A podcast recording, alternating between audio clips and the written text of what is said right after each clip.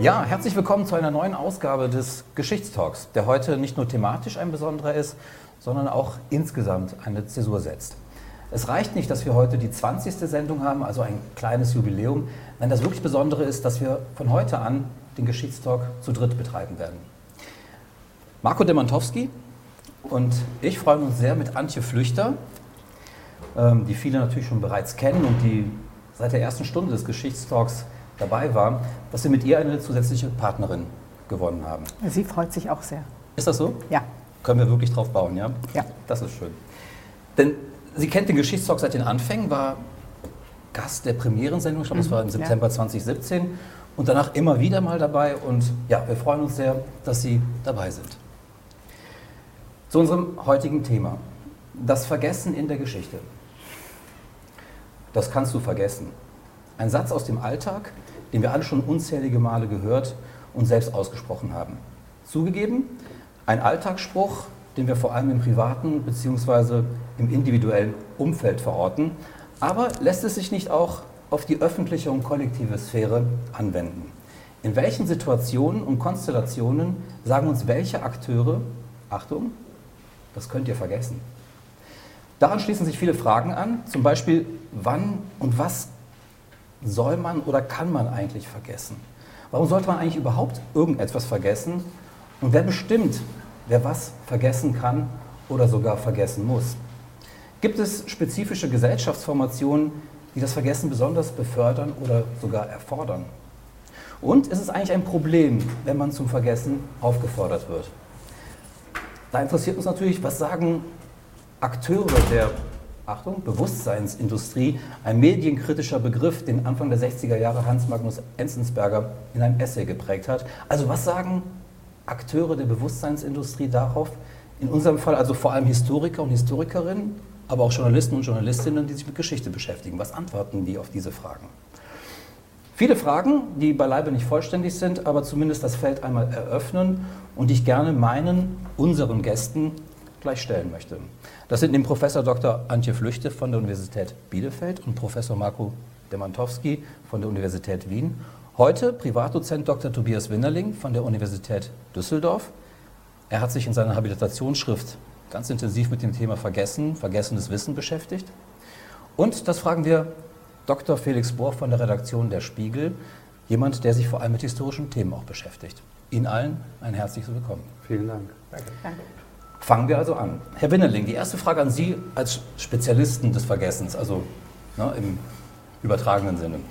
Ähm, die ganz einfache und damit eigentlich besonders schwere Frage, was kann man eigentlich ruhig vergessen? Fällt Ihnen dazu spontan etwas ein? Ja, die ganz einfache und zugleich auch besonders schwere Antwort wäre eigentlich alles. Wenn man mal aus der Geschichte versucht abzuleiten, was kann man vergessen, dann muss man feststellen, dass es eigentlich nichts gibt, was man nicht vergessen könnte.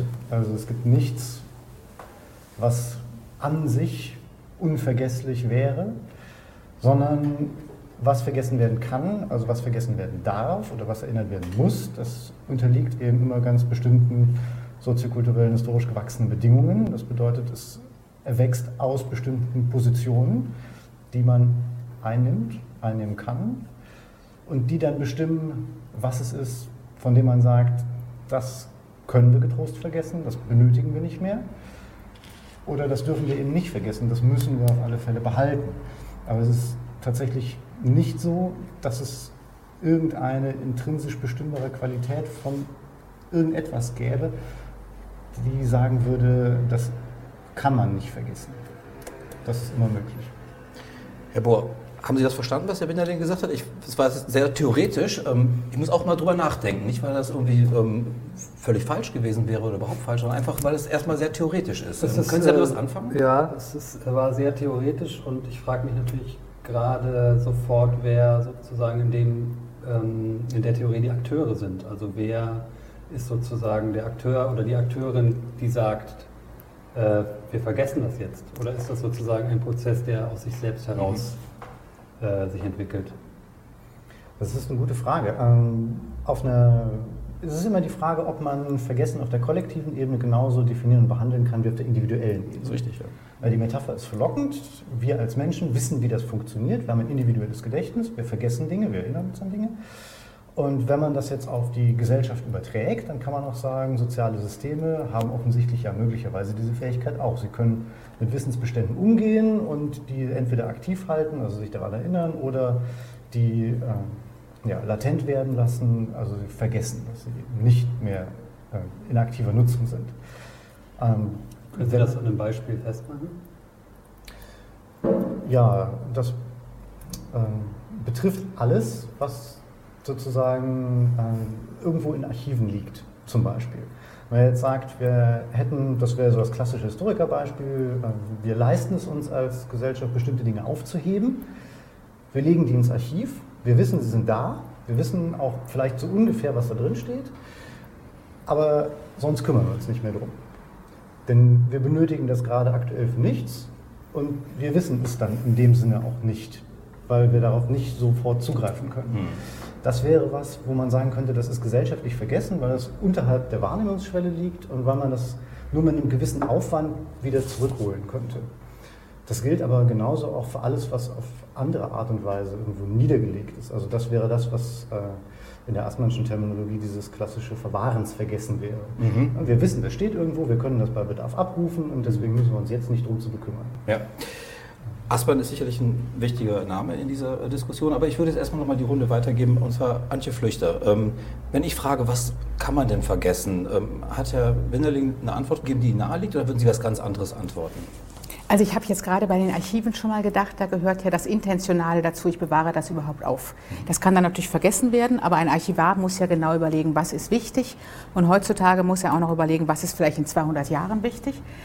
Ich denke generell, wenn wir jetzt mal vom Persönlichen absehen, ich habe vergessen, den Kaffee zu kaufen, habe ich ja ein mehr intentionales und ein weniger intentionales Vergessen. Also ich habe Dinge, wo ich sage, wo ich einfach entscheide, das ist nicht so wichtig. Also auch als Historiker, da schreibe ich jetzt nicht drüber. Ich habe so viele Quellen, das lasse ich raus.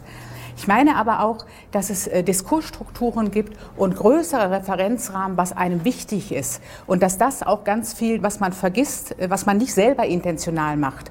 Äh, also ganz, ganz banal, dieses Ranke, große Männer machen Geschichte, dann gucke ich mir eben nicht an, was der Koch von Alexander gemacht hat oder so etwas. Die fallen dann weg und werden durch Strukturen vergessen. Ja? Das ist jetzt, und das ist halt auch nicht natürlich, ja, sondern das ist etwas, was man immer wieder überlegen muss und hinterfragen muss. Mhm. Ich glaube, genau dieses Stichwort des intentionalen Vergessens ist, glaube ich, der, der uns vor allem interessiert. Sozusagen, dass wir als Menschen grundsätzlich was vergessen, ist, glaube ich, sehr natürlich, sehr anthropologisch. Aber es geht, glaube ich, vor allem um das intentionale Vergessen. Und aber ich meine ganz kurz dazu, bitte. ich glaube, das eine ist, was wir wirklich intentional machen, auch im Sinne von Geschichtspolitik oder mhm. so etwas.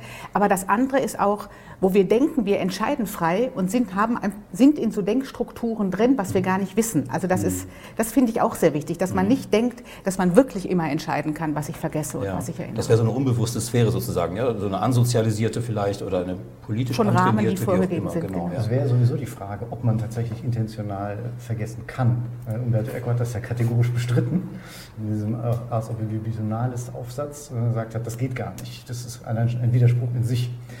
Ähm, das Bestreben, etwas aktiv vergessen zu wollen. Also man kann, wenn man sagt, vergessen ist das, was jetzt vielleicht auch das Wörterbuch definiert, ein absichtsloses Entschwinden aus dem Sinn. Mhm. Äh, dann kann man vielleicht die Bedingungen dafür herstellen, also dass man sagt, wir verringern die Möglichkeiten, an bestimmte Dinge anzuknüpfen.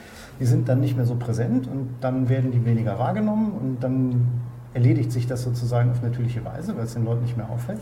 Aber garantieren kann man das ja nicht. Das ist richtig, aber wir haben ja eingangs, oder ich habe eingangs sozusagen gefragt, gibt es spezifische Gesellschaftsformationen, auch sozusagen in denen intentionales Vergessen möglicherweise auch Teil von Gesellschaft oder ein Wesensmerkmal von gewissen Gesellschaften halt ist. Und ähm, ich muss ja nur erinnern, 1984, ja, an den Roman sozusagen, das ist intentionales Vergessen, da möchte man Dinge vergessen machen oder ein Begriff wie Damnatium Memorie und so weiter. Da sollen Dinge bewusst aus dem Erinnern, um einen weiteren Großbegriff sozusagen in die Diskussion zu werfen, werden bewusst sozusagen auch vergessen. Aber ich wollte das Wort noch mal ganz kurz, noch mal, damit wir die Runde einmal zum Beginn haben, Marco Demantowski geben. Ähm, da sollte ich vielleicht auch erwähnen, dass ähm, als Herausgeber vom Public History Weekly, das ist, glaube ich, heute gerade ein Heft erschienen, ähm, eine Ausgabe, die sich konkret mit dem Vergessen beschäftigt. Wir haben auch zwei Autoren, und eine Autorin auch hier, ähm, die sich da an, der, ähm, an dem jetzigen Heft auch beteiligt haben. Das kleiner, ne, muss ich mehr sagen. Aber bitte, ähm, Marco Demantowski, intentionales Vergessen. Also gibt es schon wieder so viele Anknüpfungspunkte, zu denen man was sagen müsste, dass wir wieder aufpassen müssen, dass uns nicht alles um die Ohren fliegt. Ich würde gerne nochmal auf, auf äh, Herrn Winnerling zurückkommen. Äh, man kann alles vergessen. Und da hat Herr Bohr zu Recht gefragt, was eigentlich der Akteur? Was ist das Mahn? Ja? Äh, ist mit dem Mahn die Summe aller Einzelpersonen gemeint? Oder ist mit der Mahn so etwas wie Gesamtgesellschaft gemeint? Also ist es kulturelles Vergessen oder ist es eben dieses psychologische Vergessen? Und äh, ich glaube, ich würde dem also dem diametral widersprechen. Äh, Mahn im Sinne dieser Summe aller Einzelpersonen kann eben nicht alles vergessen, sondern es sind die, die sozialen Rahmenbedingungen. Jeder weiß, wen ich anspreche, nämlich Maurice Albax. Es sind die sozialen Rahmenbedingungen, die kulturelles Erinnern ähm, konstituieren. Ähm, und über Vergessen will ich noch gar nicht so viel sagen. Das ist sozusagen äh, noch ein ganz anderes Thema. Vergessen ist wie das Ding an sich. In dem Moment, wo wir das Vergessen einer Sache, einer Person, eines Gegenstandes feststellen und bedauern, haben wir sie nicht mehr vergessen. Das ist ganz interessant. Man kann also wirklich mehr oder minder nur Exlegationen dem, dem nahe kommen. Also, natürlich, äh, was du angesprochen hast, Damnatio Memoria ist noch auch ein schwieriges Feld, weil es ist ein super Beispiel dafür, dass etwas vergessen gemacht werden soll und dann aber doch nicht.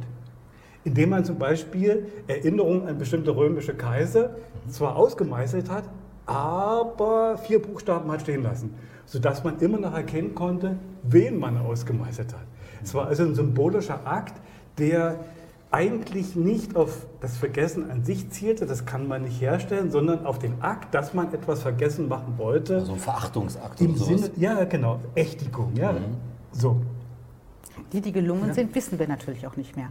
Also so wie du das davor gesagt hast, dass wenn wir uns wieder daran erinnern, dass sie vergessen sind, das wissen wir. Wer weiß, wie viele so gründlich, dass wir sie gar nicht mehr kennen. Und das wäre meine Grundkritik, und die würde ich auch gerne hier in der Runde diskutieren, ja, dass wir oft über Vergessen reden, kulturelles Vergessen reden, über Gegenstände des kulturellen Vergessens reden und eigentlich gar nicht über das reden, über das wir reden. Denn das, was kulturell eben erfolgreich vergessen gemacht worden ist, steht uns ja nun per Definition nicht zur Verfügung oder muss durch zufällige Überreste und so weiter, weil, wir, weil doch noch Reste im Archiv geblieben sind, weil äh, sich doch hier und da was überliefert hat, äh, kann das eben mühsam wieder erinnert werden. Und das wäre dann klassischerweise die Arbeit der Geschichtswissenschaft. Äh, oder der Archäologie. Oder der Archäologie, aber ich bleibe mal bei der Geschichtswissenschaft, zum Beispiel Frauen und das Wirken von Frauen in bestimmten Kreisen über Jahrhunderte eben nicht in dieses kulturelle Gedächtnis gegangen, wurde also wirklich ausgeschlossen. Es bleiben aber so Spuren und wir als HistorikerInnen können natürlich dafür sorgen, dass diese Spuren dann zu einer Integration in kulturelles Gedächtnis führen. Und das trifft auch für die postkoloniale Debatte zu. Und das ist für mich ein Teil eben zeitgenössischer Geschichtswissenschaft, dass wir diese, diese Ausschlüsse auch in emanzipatorischer Absicht sozusagen rückwirkend bekämpfen. Okay, also ich fasse das mal so zusammen. Wir können eigentlich nichts wirklich vergessen. Beziehungsweise, wenn wir etwas vergessen haben, dann können wir es eigentlich auch gar nicht mehr zurückholen. Wer ist wir? Historikerinnen, Historiker, also alle, die sich sozusagen mit ähm, Geschichte, mit, ähm, mit Spuren aus der Vergangenheit beschäftigen. Ähm, Herr Winterling ja. hat ja im Grunde damals, Sie haben die Habilitationsschrift geschrieben ja. über, über Gelehrte, die man in der Vergangenheit, die damals eine große Rolle gespielt haben, aber zumindest namhafte Gelehrte waren und später einfach vergessen wurden. Genau, aber für die gibt es ja durchaus noch mehr als genügend Spuren. Also da ist deutlich mehr Material überliefert als zum Beispiel über die meisten Frauen. Ähm, sodass man das problemlos wieder zurückholen kann. Ich glaube, da ist tatsächlich so eine terminologische Klärung relativ wichtig, dass wir überlegen, wann sprechen wir von was. Und wenn Vergessen eben das Bewusstsein dieser geistigen Abwesenheit ist, also wir wissen, es gibt etwas, das wir wissen könnten oder wissen müssten, aber wir wissen es gerade nicht dann können wir uns bemühen, das zu reaktivieren. Also zu schauen, gibt es noch irgendwas, womit wir das zurückholen können. Das wäre in Analogie zum eigenen Gedächtnis, wenn ich jetzt weiß, ich habe zum Beispiel meine Lateinvokabeln vergessen, ich habe die in der Schule mal gelernt, also ich weiß, ich wusste das mal. Und dann kann ich mir ein Lateinbuch suchen und die wieder zurückholen, mhm. sie wieder neu lernen. Wenn ich dann aber feststellen muss, dass durch irgendeinen unglücklichen Zufall alle Lateinbücher dieser Welt verloren gegangen sind, dann geht es nicht mehr. Und dann sprechen wir von was anderem. Das ist ja dann völliger Überlieferungsverlust. Da haben wir keinen Zugriff mehr. Da kann man auch nicht mehr von Vergessen sprechen, weil wir es ja nicht mehr zurückholen können. Mhm. Sondern das ist dann tatsächlich völlig verloren und müsste dann eben auch anders bezeichnet werden. Okay, das ist ein wichtiger Unterschied. Also vergessen und verloren für immer, für die Ewigkeit. Ähm, Herr Bohr, Sie aus der Praxis sozusagen, der sich journalistisch mit diesen Themen beschäftigt. Ähm, können Sie damit was anfangen, was sozusagen jetzt aus der Fachdisziplin gesagt wurde, ist ähm, das Vergessen irgendwie auch eine Phantomdiskussion? Ähm, wie praktizieren Sie das? Ich kann natürlich jetzt sozusagen nicht in die einzelnen theoretischen Diskussionen jetzt mit einsteigen, aber ich würde schon sagen, wenn wir ähm, auch hm, das Thema Konjunkturen von Themen, beziehungsweise wann wird welches Thema vergessen und Sie eben schon sozusagen auch die postkoloniale Debatte ansprachen, beziehungsweise auch das Gesamtthema Kolonialismus, da haben wir äh, im letzten Jahr die Erfahrung gemacht, dass das ein Thema war, ähm, was in Deutschland ja immer eher eine kleinere Rolle gespielt hat. Zumindest auch äh, fängt man im Schulunterricht an, auch an der Universität. Und wir haben letztes Jahr ein Heft dazu gemacht, ein Spiegel-Geschichte-Heft zum deutschen Kolonialismus, das sich extrem gut verkauft hat. Also insofern haben wir da, glaube ich, einerseits wieder Vergessenes reaktiviert und gleichzeitig aber auch konnten anknüpfen an Dinge, die noch sozusagen in den Köpfen der Menschen sind. Also ähm, insofern glaube ich, ist sozusagen das, äh, das Thema auch Konjunkturen von Themen. Und der zweite Punkt, der mir vielleicht dazu einfällt, ist, dass natürlich wir das auch nicht zu schematisch sehen dürfen. Wir sind ja kein, ähm, kein ähm, sozusagen kein, ähm, kein Block. Wir sind ja verschiedene Menschen, wir haben verschiedene Interessen, wir interessieren uns für verschiedene Themen. Ich erinnere mich an andere Dinge als Sie jetzt beispielsweise.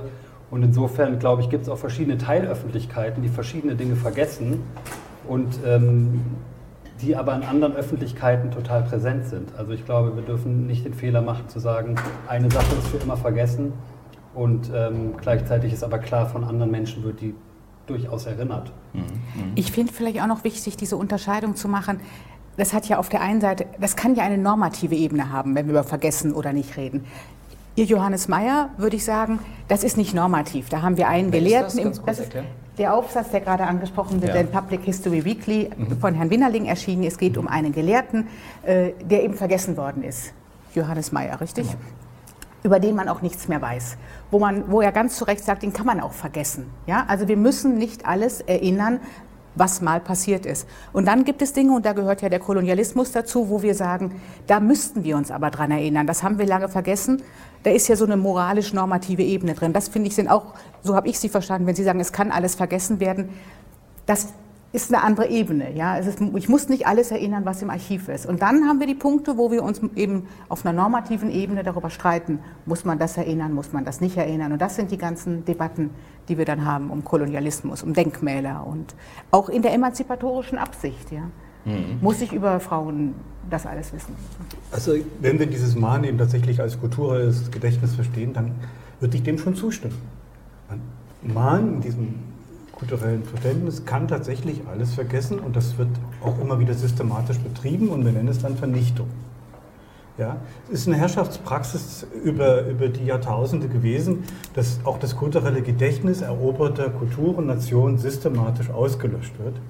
Das ist natürlich mehr oder minder erfolgreich. Wo es wirklich erfolgreich war, dann wissen wir es natürlich eben nicht mehr. Ich habe auch kein Problem, das damit eben kulturelles Vergessen zu nennen. Das ist wie das Ding an sich. Aber wir kennen natürlich auch viele Beispiele, wo es nicht vollständig gelungen ist und wie wir dann Historikern, Archäologinnen äh, dann äh, mühsam daran arbeiten. Äh, gerade Archäologinnen erleben nun gerade den zweiten Schock, ja, ähm, nämlich, dass Dinge, die mal gesichert worden sind, also quasi vor dem Vergessen gerettet wurden, jetzt im Nachhinein aus einer gleichen, ähnlichen Vernichtungsabsicht, die ursprünglich vorherrschte, ein zweites Mal vernichtet werden. Beispiel? Ja, Beispiel ist eben, was der IS zum Beispiel mit, äh, mit äh, Teilen der mesopotamischen Kultur gemacht hat. Wir erinnern uns an die unterirdischen Grabungen, die in, in Mosul stattgefunden mhm. haben, die dann sozusagen weggesprengt worden sind, weil sie eben vorislamisch waren, also überhaupt sozusagen bestimmte äh, Bewegungen des radikalen Islamismus, der sich eben gegen vorislamische Kulturen richtet, übrigens auch nicht neu, sondern es gibt es eben schon seit der, Muslim, äh, seit der islamischen Expansion des, im 8. Jahrhundert. Ein anderes Beispiel ist sicherlich aus dem Bamian-Tal, wo diese Statuen sich mehr oder minder zufällig erhalten haben. Die Bevölkerung des Tales ist ja auch muslimisch, schiitisch, hat diese Statuen stehen lassen. Dann kamen die äh, Islamisten, die radikalen Islamisten, die Extremisten hinein, die also vorwiegend sunnitischer, sunnitischer Prägung waren und haben dann diese Statuen gesprengt, weil sie in ihr, äh, in ihr Credo eben nicht mehr hineingepasst haben. Also das ist immer möglich und das bleibt auch beständig eine Gefahr. Und äh, daraus erklärt sich natürlich auch eine gewisse normative Aufgabe und Auftrag für alle, die äh, im Kulturbereich, in der Wissenschaft unterwegs sind, eben möglichst viel schnell zu sichern, damit man solchen Vernichtungen eben was entgegensetzen kann. Das ist sehr interessant mit den Vernichtungen. Kulturvernichtung würde man das ja nennen. Ist denn sozusagen das Vergessen immer auch daran geknüpft, dass Materialität zerstört wird? Also im Sinne von, in dem Fall wäre es eine wären es Statuen oder wäre es vielleicht ein ganzes Archiv, der Brand äh, der Bibliothek von Alexandria beispielsweise, äh, Alexandria und so weiter. Also ist es immer an Materialität gebunden oder gibt es sozusagen ein, ein Vergessen, was man sozusagen auch über, über die Bewusstseinsebene, über die geistige Ebene sozusagen funktioniert? Also ein Erinnern, was unabhängig von Material ist. Ist es sozusagen ein Trugschluss gerade von solchen Leuten wie jetzt eben dem IS beispielsweise, dass man glaubt, wenn man Material zerstört, in dem Fall Statuen, dass man damit ein Vergessen befördern würde? Ein Trugschluss ist es nicht unbedingt.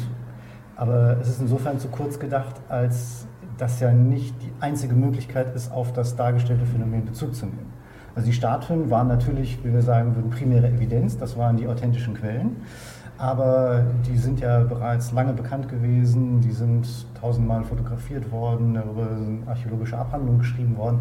Das ist ja alles in der Welt, dieses Wissen. Und das ist auch in materieller Form irgendwo überliefert. Das ist in Büchern niedergeschrieben, das existiert hardwired auf irgendwelchen Root-Servern, wenn es im Internet steht.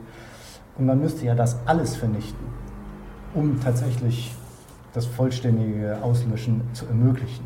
Und das ist eben immer das große Problem. Dass, äh, Sie hatten ja am Anfang das 1984-Beispiel angesprochen. Ja. Das ist ja diese berühmte erste Szene, wo Winston den Genossen Ogilvy erfindet und wo er dann sagt, und in dem Moment, wo er das abgeschickt hat, weiß er genau, in allen Bibliotheken, die halt zum Engsatz gehören, wird dieses Buch jetzt sofort eingezogen, verbrannt und durch das Neue ersetzt. Und dann ist das restlos aus der Welt geschafft, soweit man das kann. Äh, das ist natürlich eine, zum Glück eine Vision, die sich einfach nicht umsetzen lässt, in den meisten Fällen. Nicht mehr. Genau. In früheren mhm. Zeiten eben schon. Beim Humboldt-Forum hat es ja leider auch nicht geklappt.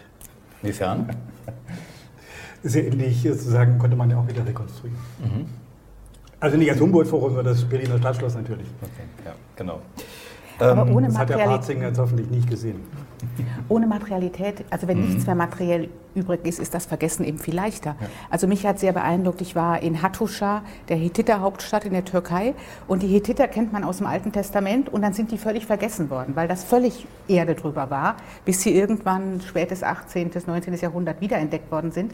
Aber da brauchte man die Materialität, um sie überhaupt wieder zu erinnern. Da, davor hätte das auch ein Mythos sein können, halt noch so ein Volk. Ja? Mhm. Also darum glaube ich, wenn nichts Materielles mehr übrig ist, ist das mit dem Vergessen viel einfacher. Ja? Während solange man noch was sieht, muss man es verdrängen. Aber ist das nicht auch sehr sozusagen aus unserer Kultur und unserem Speichern von Wissen auch gedacht? Was ist beispielsweise mit Kulturen, die sich eher oral sozusagen tradieren? Also das, das ist dann nicht so sehr gebunden an konkreten Materialien, sondern eben an eine ja, überlieferte Erzählung beispielsweise. Ich glaube schon, dass da auch Bewusstseinsprozesse eine wichtige Rolle spielen. Also klar, dass jetzt Dinge völlig ausgelöscht werden und keiner sich mehr daran erinnert, ich glaube, das ist in unseren Breitengraden eher unrealistisch, aber wenn man sich jetzt beispielsweise die bundesdeutsche Nachkriegsgesellschaft äh, anguckt, äh, in den 50er, 60er Jahren, da war natürlich sozusagen, wurde natürlich offensichtlich und auch aktiv verdrängt und vergessen. Also das ist ja auch ein wichtiger Punkt. Ähm, dazu braucht es dann keine, äh, sagen wir, Dokumente aus dem Zweiten Weltkrieg oder auch Filme, die lagen ja alle vor. Äh, sondern das war einfach sozusagen Common Sense, dass man da nicht. Wer bestimmt denn da den Common Sense? Das wäre mal interessant. Wer sind die Akteure, die dann sagen, das verdrängen wir lieber und vergessen wir? Ich glaube, die wechseln und das ist sozusagen das sind fließende Übergänge, aber in, in, dieser Zeit war es, glaube ich, auch von oben äh, gesteuert. Ich meine, da ist ja das Schlagwort Vergangenheitspolitik ein ganz virulentes. Das war ja politisch auch gewollt, sozusagen, dass man diese Zeit ähm, eher nicht thematisiert. Das wurde natürlich nicht so ausgesprochen, dass man nicht darüber reden durfte. Mhm. Aber ähm, ich glaube, Common Sense war schon, dass man nach vorne blickt und sozusagen sich eher an die deutsche Opferrolle erinnert. Ich meine, es ist ein ganz klassisches Beispiel auch sozusagen von so einem gruppenpsychologischen Prozess, würde ich fast sagen, wo Materialität jetzt keine Rolle in dem Sinne spielt. Also nicht nur von oben, sondern mindestens so, die Gesellschaft wollte sich auch nicht erinnern. Nicht wahr? Aber ich muss dem Genau. doch widersprechen, weil äh, das lief ja parallel eben mit der ganzen Gedenkstättenbewegung, mit der Sicherung der Überreste, die ja auch gegen Widerstand zum Beispiel von Gemeinden gesichert werden mussten, äh, bis hin dann in den 80er Jahren mit dem Memory Boom, dass man eben anfing, sozusagen die Zeitzeugen noch aufzunehmen. Aber die Sicherung, also nach, gerade nach dem, nach dem Auschwitz-Prozess in Frankfurt, der Beginn der Sicherung der Überreste von Konzentrationslagern und so weiter war nicht selbstverständlich. Ist auch an manchen Stellen gescheitert. Also hier, wenn man sich Buchenwald anschaut, äh, weiß man ja, dass die Reste der Baracken weitgehend abgetragen worden sind und nur geziert der also Areal übrig blieb, wo Ernst Thälmann eben dort erschossen worden ist. Ähm, also ich, ich würde konzidieren, es gibt da natürlich eine Wechselbeziehung, äh, aber das Materielle ist schon essentiell. Also Moritz Halbwachs hat das ja wirklich gut beschrieben äh, indem er eben zeigt bei den Aphasikern nach dem Ersten Weltkrieg, wie eben massiver Gedächtnisausfall nicht dadurch zustande kam, dass sozusagen die Erinnerung verloren hatten. Sie waren nur nicht eben durch sozusagen, äh, durch, sie waren nicht mehr in der Lage sozusagen, weil die, die Rahmen ihres Erinnerns nicht mehr ergeben waren, das abzurufen und zu performieren. Ja? Das fand ich unglaublich, äh, unglaublich beeindruckend, dieses Kapitel bei Alp Wachs. Und insofern ist es, ähm, ist es eine Wechselbeziehung und diese subjektive Erinnerung ist kontingent. Also da stimme ich Ihnen auch zu. Was ich auch total interessant finde, ist eben diese, diese Teilgesellschaften, die Sie angesprochen haben. Wir reden immer abstrakt von der Gesellschaft. In der Tat, die meisten gesellschaftlichen Konflikte kommen daher, dass die Erinnerungskulturen in den Teilgesellschaften sich eben unterscheiden. Vielleicht ganz kurz noch darauf, äh, es ist natürlich auch in dem Sinne jetzt nicht, äh, es ist kein monolithischer Block wieder, diese Erinnerungskultur, die ich gerade angesprochen habe. Und ich finde es auch sehr interessant, was Sie sagen, weil es gibt natürlich Teilthemen innerhalb dieses, dieser Erinnerungskultur, die sich natürlich sehr liberalisiert hat, wie wir alle wissen, im Ende des 20. Jahrhunderts, die aber immer noch sozusagen im Verborgenen sind, beispielsweise sowjetische Kriegsgefangene. Ähm, wir machen jetzt auch im Mai, kommt ein Heft von Spiegelgeschichte zu, zu Kriegsgefangenschaft heraus.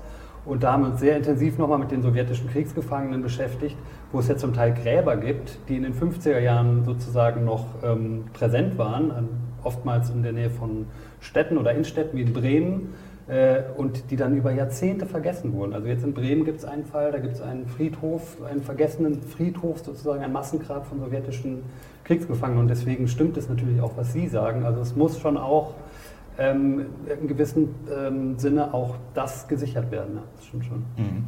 Sie haben gerade eben begriffen, dem können wir vielleicht ein bisschen präzisieren. Sie haben, das ist von oben sozusagen gemacht worden. Ich habe ja eingangs gesagt, wer sind die Akteure eigentlich sozusagen, wenn es darum geht, Dinge bewusst zu vergessen und in welchen Gesellschaftsformationen passiert das? Ich habe diesen merkwürdigen Begriff der Bewusstseinsindustrie so ein bisschen provokativ in den Raum gestellt.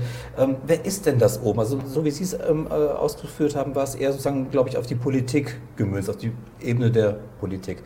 Wer ist denn noch mit diesem oben eigentlich gemeint?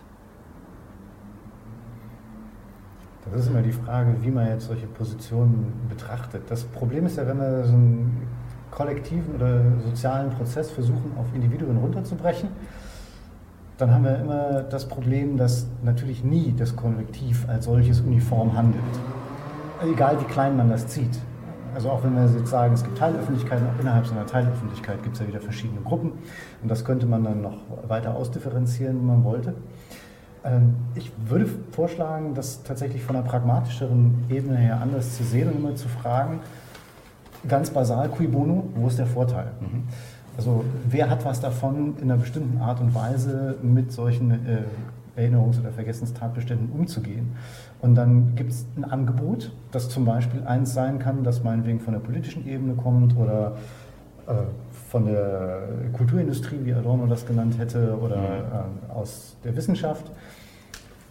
Und dann können die Leute sich überlegen, ob sie sich da anschließen wollen. Also ob, sie das, ob es für sie einen Vorteil bringt, das eben so zu tun. Und wenn wir jetzt gerade äh, bei der Nachkriegsvergangenheit waren, da haben eben sehr viele, sicherlich nicht bewusst, sondern unbewusst, aber für sich einen Vorteil darin gesehen, eben das Angebot anzunehmen, dass man über diese Dinge nicht sprechen brauchte.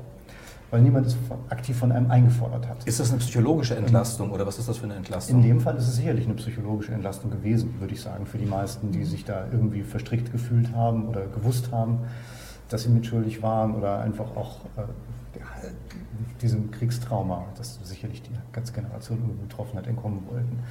Ähm, das können aber auch ganz andere Kalküle sein. Also man kann sich natürlich auch immer überlegen, womit kann ich zum Beispiel ganz prosaisch gesehen Karriere machen. Also kann ich Karriere machen, indem ich jetzt hier Dinge anspreche, die niemand hören möchte? Oder lasse ich das lieber? Legen Sie mal los. Ja. ich meinte jetzt gar nicht persönlich mit sondern es ist immer die Frage, wenn ich jetzt zum Beispiel, äh, Ihr Magazin arbeitet das ja gerade relativ gut auf, wenn man so die frühen Hefte durchgeht, wie hat sich der Spiegel so in den 50er, 60er Jahren positioniert.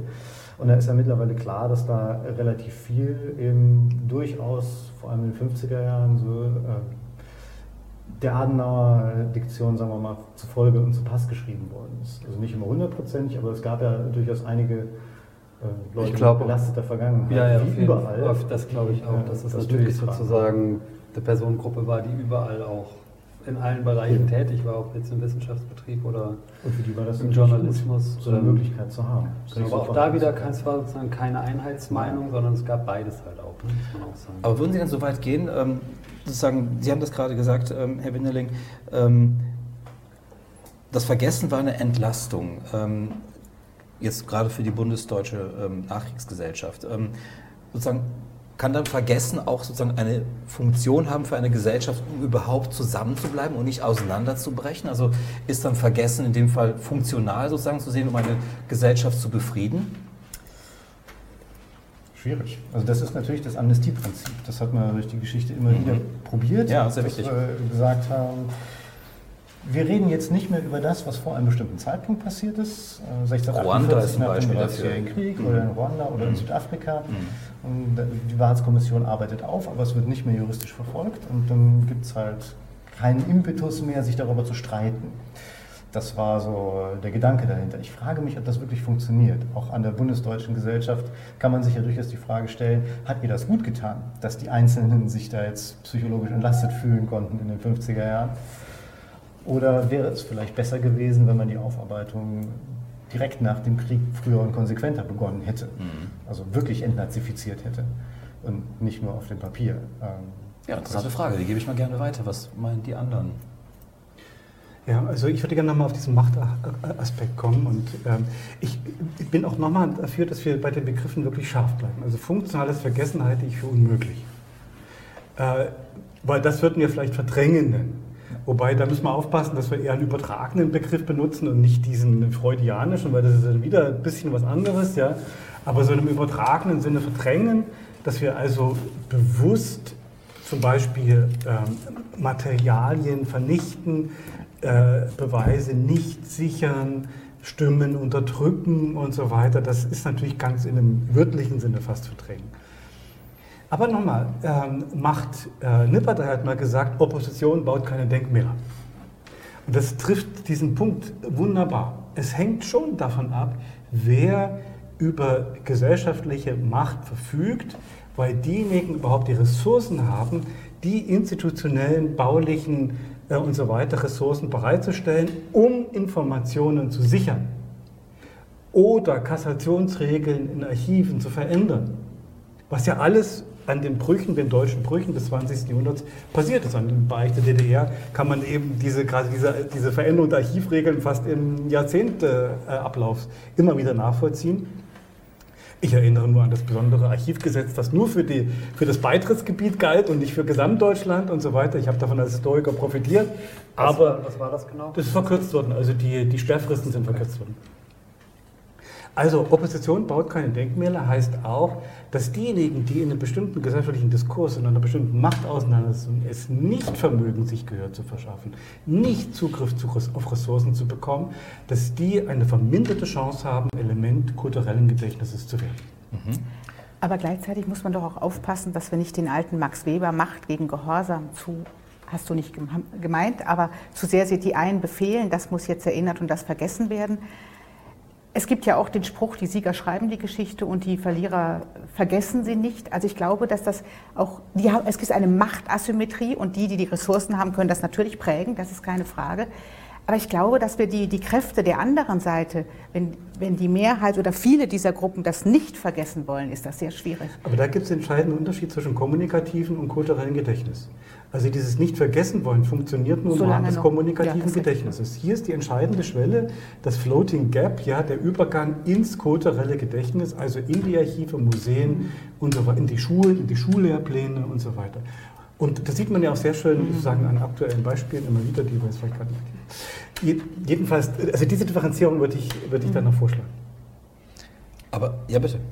Bei, ähm, wenn man ketzerisch sein wollte, könnte man ja auch sagen, das ist auch eine künstliche Differenzierung, weil wir ja auch, das wäre zum Beispiel, äh, wenn man jetzt nochmal an Altwachs anschließen möchte, dessen Rahmen, das ist ja auch so ein Begriff, der immer genannt wird, ohne dass man sich anguckt, was sind das eigentlich? Er macht das ja relativ grob, er zählt vier auf. Ort, Zeit, Bereich, Sprache. Und äh, Sprache wäre ein gutes Beispiel, weil das ja was ist, wo wir uns schon seit Jahren immer mit beschäftigen, wenn es um dieses Sprachensterben geht. Wenn die Sprachen auf der Welt gezählt werden und dann gesagt wird, äh, wir hatten 6000 und es sind jetzt schon wieder 100 oder 200 weniger, die also einfach aussterben, weil niemand sie mehr spricht und viele davon sind eben nicht schriftlich fixiert, die werden nicht mehr festgehalten. Und da könnte man sagen, wenn wir jetzt dieses kommunikative, also dieses oral tradierte Gedächtnis uns anschauen und uns fragen, was hat das für ein Trägermaterial, dann schwebt das ja auch nicht im luftleeren Raum, sondern das Trägermaterial sind in dem Fall eben die beteiligten Menschen. Und wenn die letzten Sprecher gestorben sind, dann ist die Sprache weg, wenn sie niemand aufgeschrieben hat. Äh, Genauso ist das ja auch äh, in den ganzen australischen Diskussionen um die Erinnerungspolitik mit der Frage, welche Aborigine-Stämme pflegen ihre Überlieferungen noch, wie weit gehen die zurück, was kann man damit machen und wo sind die eben im Wortsinne ausgestorben durch die australische Politik. Ähm, auch der Mensch ist ja in dem Sinne, wenn man so wollte, Informationsträger. Ich Geht nehme ins Archiv, ich- also nicht in seiner körperlichen Form. Selten jedenfalls. Genau. Ich spitze mal was zu, was ähm, auch Marco Dimantowski ähm, eben gesagt hat. Und zwar, er hat den Begriff des funktionalen Vergessens aufgenommen und gesagt, das gibt es eigentlich gar nicht. Ich würde es vielleicht sogar nochmal anders wenden und fragen, ist funktionales Vergessen nicht gleich Erinnerungspolitik? Also ja, äh, schließen wir bewusst sozusagen Dinge aus der Erinnerung aus, die vergessen wir und wollen etwas ganz Bestimmtes erinnern, um eben das andere vergessen zu machen. Kann man das so wenden? Als Strategie ja, aber ob es funktioniert, finde ich, ist eine andere Frage. Also ich denke, dass, dass man, wenn man funktional versucht, Vergessen durchzusetzen, ist das ein Teil von Erinnerungspolitik. Aber eine ganz andere Frage ist, ob es funktioniert. Und man würde ja sagen, so funktionales Vergessen, das ist etwas von Gesellschaftsformationen, die eher autoritär beispielsweise organisiert sind. Da bin Ähm, ich mir nicht sicher. Ich glaube, Ich bin nämlich auch nicht, können das wollte ich mich gut. fragen. Also können sozusagen liberal organisierte Gesellschaften ähm, genauso sozusagen in dem Fall agieren, wie es auch vielleicht autoritäre oder autoritär geführte Gesellschaften tun. Also sind wir sozusagen als Mitglieder einer, wie man sagt, liberalen Gesellschaft, sind wir gefeit sozusagen vor Strategien des Vergessens? Ganz sicher nicht, glaube ich. Also das zeigen schon die großen äh, sozusagen ähm, Legenden der Bundesrepublik, beispielsweise die Legende von der sauberen Wehrmacht, die ja, glaube ich, bis in die 80er Jahre relativ unwidersprochen von allen sozusagen ähm, geglaubt auch wurde und wiedergegeben wurde, ne? die ja ganz klar sozusagen ähm, die Trennung machte zwischen den bewaffneten Wehrmachtssoldaten, die sozusagen eine Art sauberen, ehrenvollen Krieg geführt hatten, und der sozusagen bösen SS, die quasi die ganzen Verbrechen begangen haben, wo wir mittlerweile wissen, spätestens seit der Wehrmachtsausstellung, das war nicht so.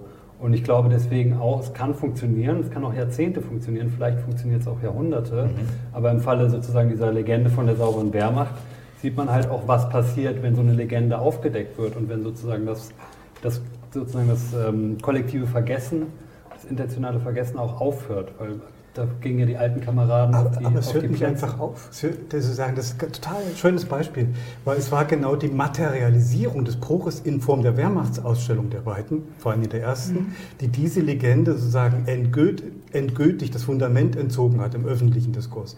Es bedurfte auch hier der Materialisierung. Also Fotos in dem Fall oder Aufnahmen? Ja, oder? Fotos, genau, dass man Archivalien nach draußen getragen hat und die Fotos eben ausgestellt. Also ich habe jede, jede demokratische Revolution, ob wir 1776 nehmen oder 1789 und folgende und so weiter, geht einher mit Denkmalstürzen. Das ist sagen, an, an, jeder, an, an Beginn jeder demokratischen, wir wissen, wie, wie schwierig der Begriff ist, steht immer der Versuch natürlich der, der Auslöschung des öffentlichen, des kulturellen Gedächtnisses an das, was in den Ancien Regime vorher erinnert werden sollte. Also es ist immer auch ein Emanzip es kann also auch ein emanzipatorischer Akt sein. Nicht alles, was im kulturellen Gedächtnis wichtig und als für bedeutsam erachtet wird oder was eben Ressourcen hatte, können wir unter moralischen Gesichtspunkten für gut erachten. Rhodes Must Fall ist die, ist die, ist die nächste Bewegung, die so in der postkolonialen Debatte eingesetzt hat. Ähm, dass man, also sagen, die, die, die Büsten der, der Sklavenbesitzer und der Sklavenhandel, Profiteure, systematisch angreift, weil man sagt, also die gehören eigentlich in dieses kulturelle Gedächtnis hinein. Wobei man da dann auch wieder differenzieren muss und äh, sich die Frage stellen muss, inwieweit greift uns das selber auch als Wissenschaftler in dem Fall oder mhm. WissenschaftlerInnen in unserem Ethos an. Ähm, weil wir ja auch davon ausgehen müssen, dass wir eine gewisse Pflicht haben, auch die unangenehmen Seiten unseres Erbes zu bewahren. Und zwar nicht nur in emanzipatorischer Hinsicht, sondern auch äh, meinetwegen zur Mahnung und Warnung für die Nachwelt. Also wir können ja auch nicht hingehen und sagen, wenn wir jetzt zum Beispiel festgestellt haben, ähm, wir haben diese Denkmäler und wir wollen die nicht mehr im öffentlichen Raum haben, weil sie eben da ein Bild vermitteln, das wir nicht mehr wollen. Aber wir können ja auch nicht so tun, als hätte es sie nie gegeben, sondern wir müssten ja sicherheitshalber auch dokumentieren, wo sie waren, dass sie da waren und sollten vielleicht auch ein paar davon ins Museum und ins Archiv stellen um zu zeigen, die Gesellschaft ist nicht immer so damit umgegangen, sondern wir hatten da auch ganz andere Zeiten. Also wir können uns ja auch nicht dahinter stellen und sagen, wir löschen jetzt das aus unserem kulturellen Gedächtnis, was uns gerade nicht mehr passt. Äh, vielleicht machen unsere Nachkommen das dann genauso mit uns. Das gilt ja auch genauso für alles das, was davor lag. Ganz sicher. Ja, natürlich. Aber sind das nicht zwei Dinge? Das eine ist, was wir als Wissenschaftler überlegen müssen, genau das alles festhalten. Aber es kommt doch auch wieder diese normative Ebene herein. Was will man denn, dass man erinnert? Und das geht nicht nur darum, dass die meisten lieber sich an das Gute erinnern und das Schlechte verdrängen, sondern wir haben ja auch irgendwie Grundsatzentscheidungen. Das wollen wir, das wollen wir nicht. Und dann finde ich, wenn das dann so ein autoritäres Regime ist, dann sind wir ja anderer Meinung. Also finden wir das ganz schlimm. Aber wenn das unser eigenes ist, und ich denke jetzt zum Beispiel mal mit so etwas, vielleicht auch provokativ, wie lange es sich nicht gehörte, über die Flucht der Deutschen zu sprechen, weil mit dem Ganzen, was man getan hatte, durfte man darüber nicht mehr reden. Das ist ja auch, und dann haben die meistens mal richtig gefunden, weil wir gesagt haben, wir können jetzt nicht über unser Elend reden. Ähm, das ist aber dann normativ, das ist dann nicht wissenschaftlich. Ja. Da sind wir aber wieder bei den Teilöffentlichkeiten, weil gerade sozusagen die Fluchterlebnisse wurden ja gerade in der unmittelbaren Nachkriegszeit in den 50er Jahren total über betont sozusagen. Mhm. Es gibt ja ein bisschen die Jetztzeit auch noch sozusagen Stimmen, beispielsweise jetzt bei der AfD, die natürlich auch eine ganz andere Erinnerungskultur verfolgen und wollen, ähm, wo das natürlich weiter sozusagen immer noch besteht. Ich meinte gerade so als Wissenschaftler. Ja, also Sie, Sie, haben völlig recht, es gibt die verschiedenen Gruppen und ich, ich finde selber auch falsch zu sagen, da darf man gar nicht dran erinnern. Sozusagen im Aber universitären so Diskurs war das kein, durfte man da nicht war irgendwie, jetzt habe ich noch erlebt, dass man gesagt hat, müssen wir jetzt darüber forschen. Mhm. Aber es ist eben auch, einerseits haben wir so ein Ethos und wollen wissenschaftlich das machen. Es muss irgendwie fundiert sein, genau wie wir dann diese Statuen ins Archiv stellen wollen. Und dann haben wir daneben, können wir uns dem ja auch nicht ganz entziehen, was für Forderungen an uns kommen. Also das finde ich ist oft so ein Balanceakt und man, das, was erinnert und vergessen wird, kann meines Erachtens nicht mit rein wissenschaftlichen Kriterien entschieden werden, was manche Leute so tun, als ob das so wäre. Sondern was wären dann entscheidende Kriterien? Ja, letzten Endes ist schon die Entscheidung, woran man erinnern will und nicht. Aber wer tut das? Die, ich würde es für einen dialektischen Prozess halten. Also mit vielen Einzeleinheiten und äh, ja immer auch gegenläufigen Dingen.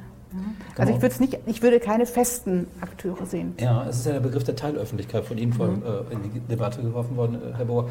Ähm, warum passiert das sozusagen mit beispielsweise, wir haben schon die Begriffe der Postkolonialismus, ähm, Frauen, ähm, Wehrmachtsausstellung und so weiter und so fort. Was muss sozusagen gesellschaftlich passieren, damit sozusagen diese Phänomene, diese historischen Dinge, die wir vergessen haben, plötzlich wieder aus dem Vergessen sozusagen wieder geborgen werden und an die Öffentlichkeit gehoben werden. Was sind da die entscheidenden Voraussetzungen für? Ich glaube, die zeitgenössischen Relevanzstrukturen müssen sich ver äh, äh, verändern.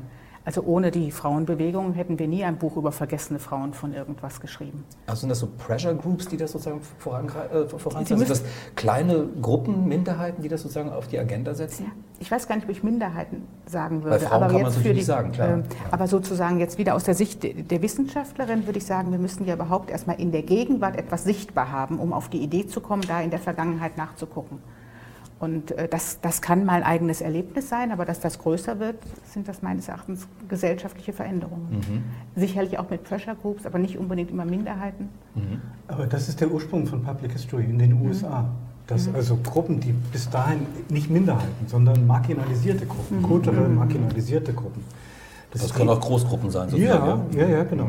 Dass die angefangen haben, sozusagen in, in den 60er Jahren, sich bewusst darum zu bemühen, dass ihre marginalisierten, ähm, dass die, die bisher marginalisierten Informationen über sie als Gruppe dann doch in ein kulturelles Gedächtnis ähm, äh, Aufnahme gefunden haben. Hat das, ähm, ich habe erst ähm, vor, vorige Woche habe ich einen Vortrag gehört über über LGBT-Archive auf dem Balkan ja, und wie die sich sozusagen nach 1989 entwickelt haben. Und es war ein wunderbares Beispiel dafür, wie eben bis dahin marginalisierte Gruppen sich dadurch Geltung verschaffen, dass sie eben auch ihre, ihren Erinnerungen Geltung verschaffen. Offenbar hängt das schon unmittelbar zusammen.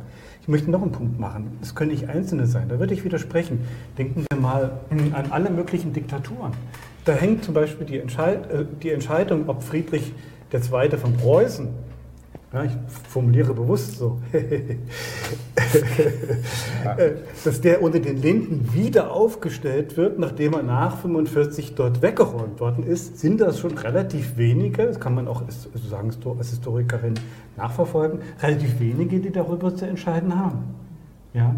Und äh, in der Demokratie sind es letztlich auch Prozesse, die rückführbar sind, nämlich dann auf ähm, demokratische Institutionen auf Gemeindeebene, weil die Gemeinden, manchmal auch nur Wohnbezirke, ja, sind diejenigen, wo am Ende die Entscheidung fällt. Es sind ja auch Ressourcen. Es muss ein Baugerät kommen, es kostet Geld.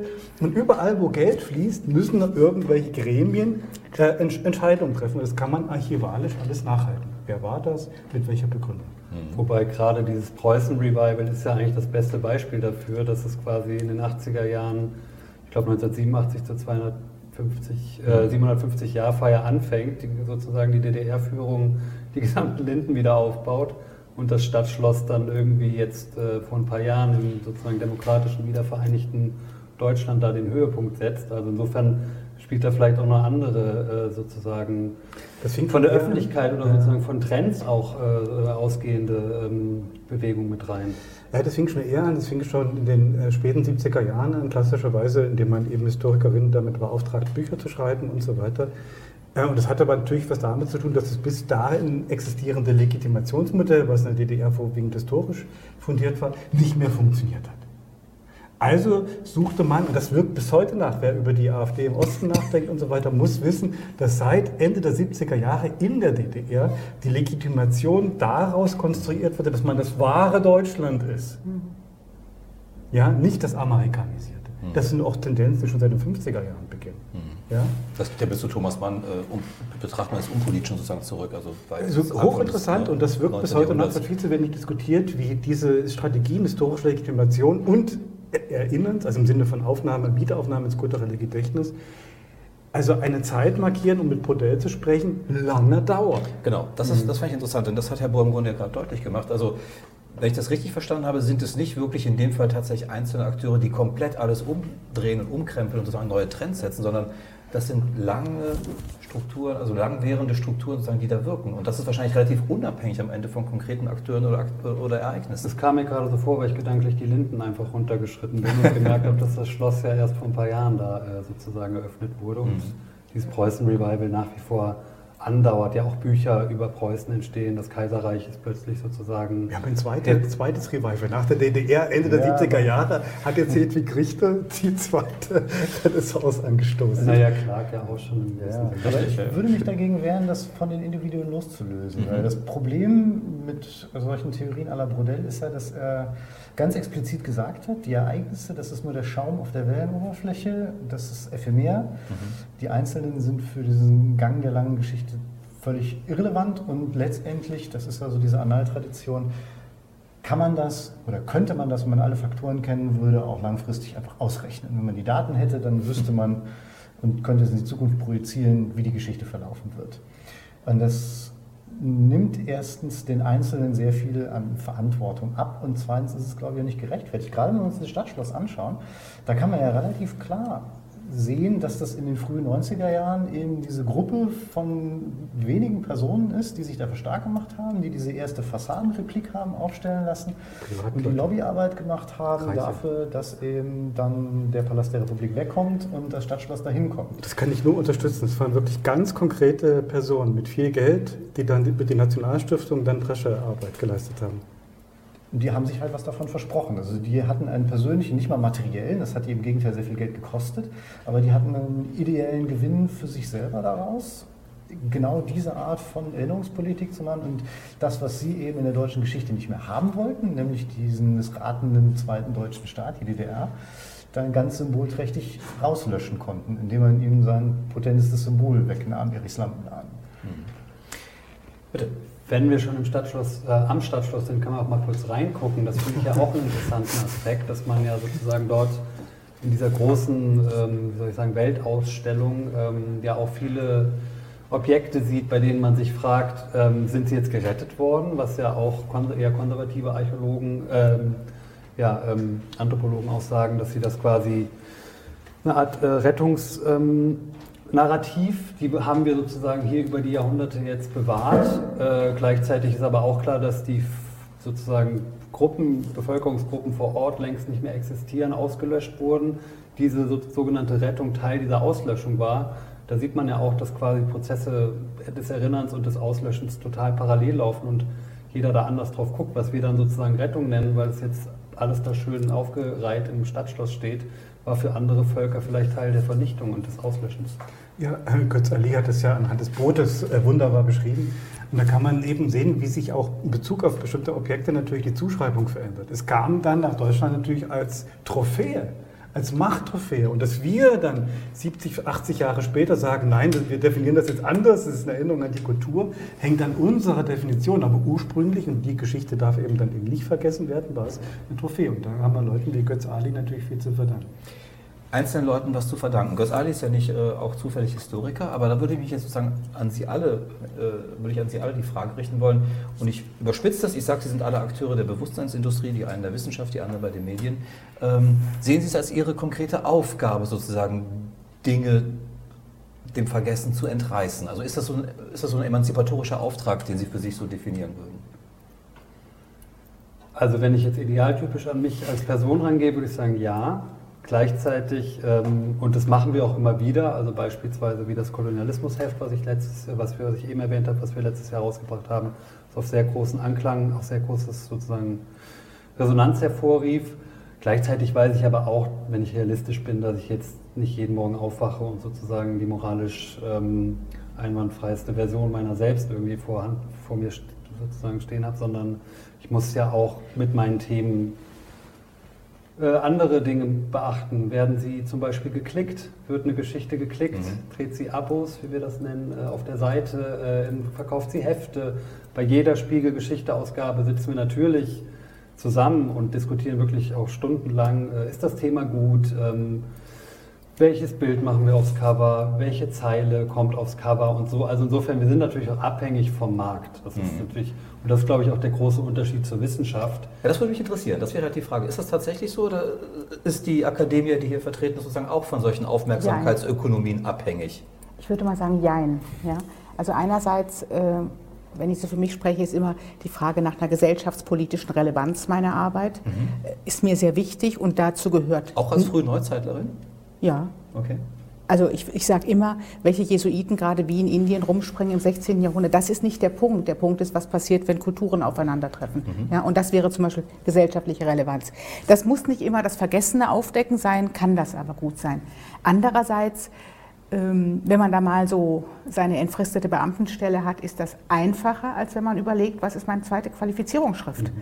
Und da ähm, heißt das nicht, dass man sich allem beugen muss. Äh, ich, ich, finde, dass man da schon, also wir sehr frei darin sind, was wir machen. Aber da muss man schon, also ich würde sagen, da gibt es schon Grenzen. Und dann äh, ist das eine andere Art von Kapital, um das es geht. Aber ganz frei hätte ich es gerne, aber Mhm. und ich weiß doch nicht, ob ich es ich ziehe es zurück. Ich weiß doch nicht, ob ich es gerne hätte. Ja, also weil es gibt ja auch Grenzen dessen, wo man sagt, das möchte ich eigentlich nicht vertreten haben. Mhm. Und es ist ja auch so, dass wir nicht nur eine gesellschaftspolitische Verantwortung in dem Sinne haben, dass wir möglicherweise in der Position sind, tatsächlich sowas machen zu können. Also äh, zu sagen, ich bearbeite so ein Thema in emanzipatorischer Hinsicht und hoffe, dass ich dann ein Angebot machen kann, das die Gesellschaft auch wirklich nutzt, um sich selber zu reflektieren und irgendwie besser zu werden.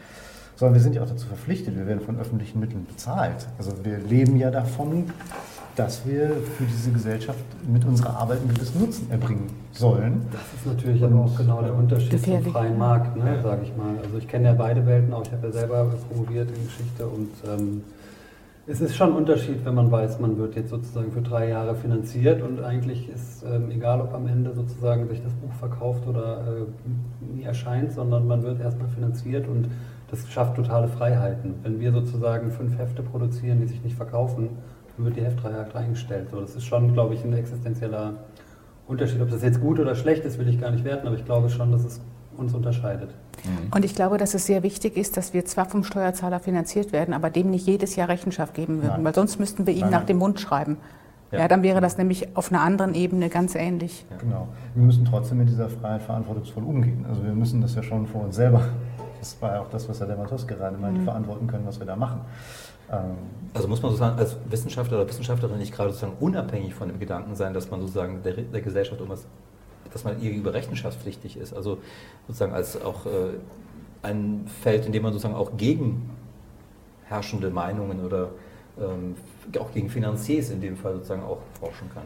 Das ist, also ich würde sagen, es gibt Positionen, wie wenn man eben eine Professur oder eine feste Ratstelle oder so etwas hat, dann kann man da einiges machen. Wenn man Drittmittel einwerben will, sieht das äh, nicht mehr so aus.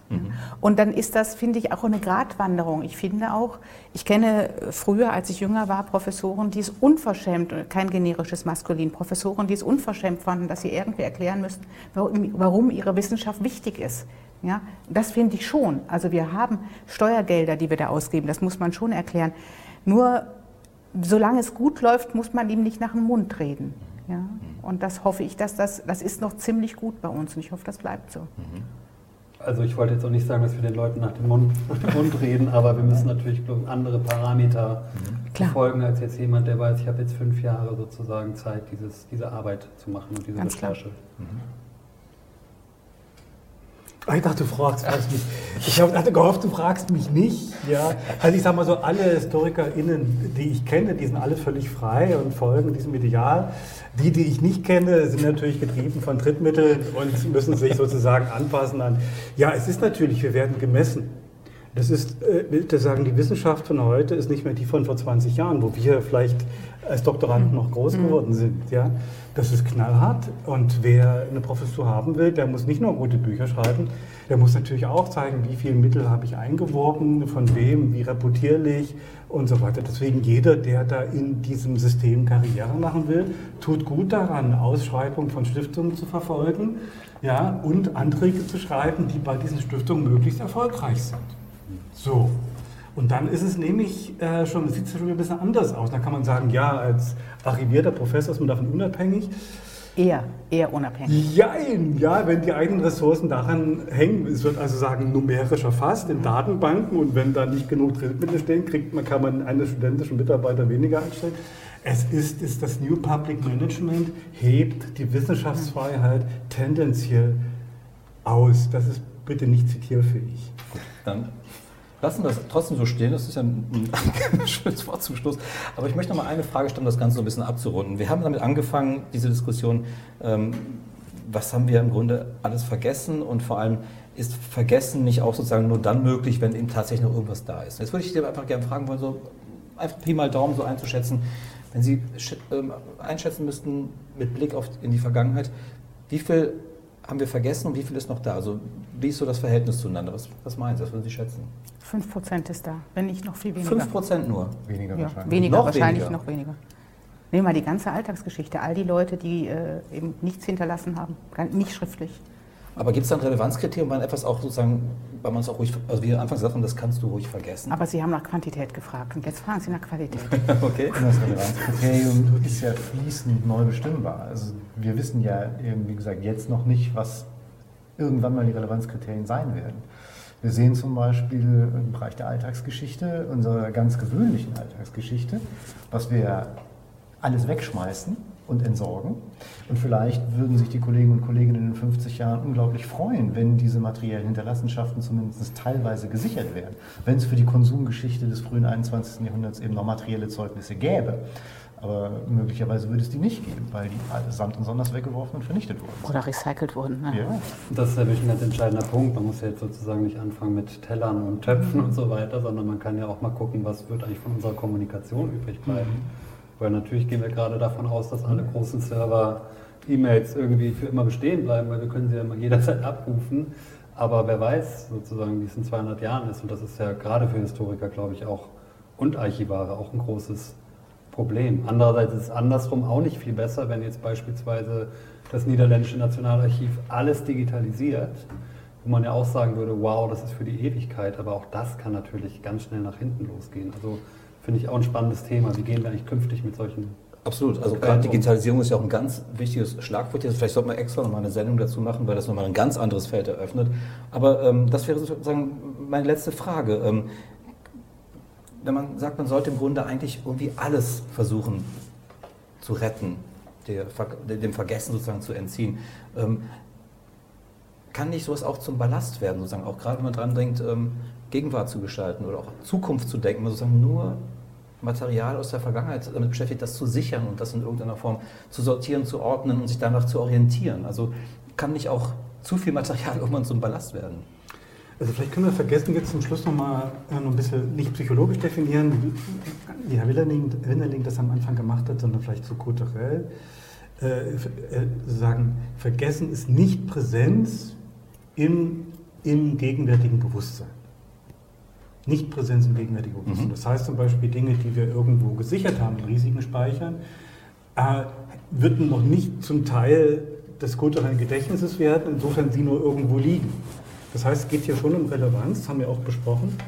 Und das wäre auch nochmal kurz auf das, was wir vorhin besprochen haben. Natürlich kennen wir nur die, die Firnis dessen, was menschheitlich in den letzten, ja nicht 5000 Jahren, sondern zweieinhalb Millionen Jahren ja, äh, passiert ist. Wir haben, wir haben natürlich immer wieder neue äh, gerade die Jen, das Jena Max-Planck-Institut macht ganz tolle Gensequenzierungen inzwischen. Wir können natürlich immer mehr lernen über das, was wir glaubten, nicht zu wissen, aber es bleibt trotzdem nur eine Firnis. Aber diese Firnis ist nicht nur eine Firnis, sondern was jedenfalls in diesen großen Monumenten und in den, in den stabilen Materialien übrig geblieben sind, war zwar nur wenig von dem, was insgesamt war, aber dem wurde damals eben eine derartige Bedeutung zugeschrieben, dass es diese Form gefunden hat. Das heißt, wir können in einem Rückschlussverfahren äh, davon ausgehen, dass wir zwar vielleicht nur noch einen Tempel im Dschungel haben und ganz wenig von dieser Kultur, die herum war, aber dieser Tempel war für diese Kultur so wichtig, dass sie ihn gebaut hat. Also können wir aus diesen wenigen Rudimenten sehr viel über die Gesellschaft insgesamt schließen. Ja, also wir haben äh, von den Inka nur wenig. Wir haben diese ganze, die haben diese Knotenschrift mhm. gehabt, davon ist wenig überliefert. Aber immerhin haben sie ganz tolle Bauten gesetzt und da können wir sehr viel über die Inka-Kultur natürlich lernen. Ähm, du hast ein Wort sehr lang gezogen, schließen. Und damit würde ich es auch gerne die Runde hier beschließen. Ähm, vielleicht ähm, mit dem äh, letzten Wunsch, dass diese Sendung vielleicht nicht komplett vergessen hat, gerät irgendwann. Und die Leute nicht sagen, ach weißt du was, das kannst du ruhig vergessen. Nein, ich danke Ihnen sehr für die ähm, sehr lebendige und sehr interessante Runde. Da waren sehr viele Aspekte, die wir hier besprochen haben. Hat mir viel Spaß gemacht und vielen Dank. Vielen Dank. Vielen Dank. Vielen Dank.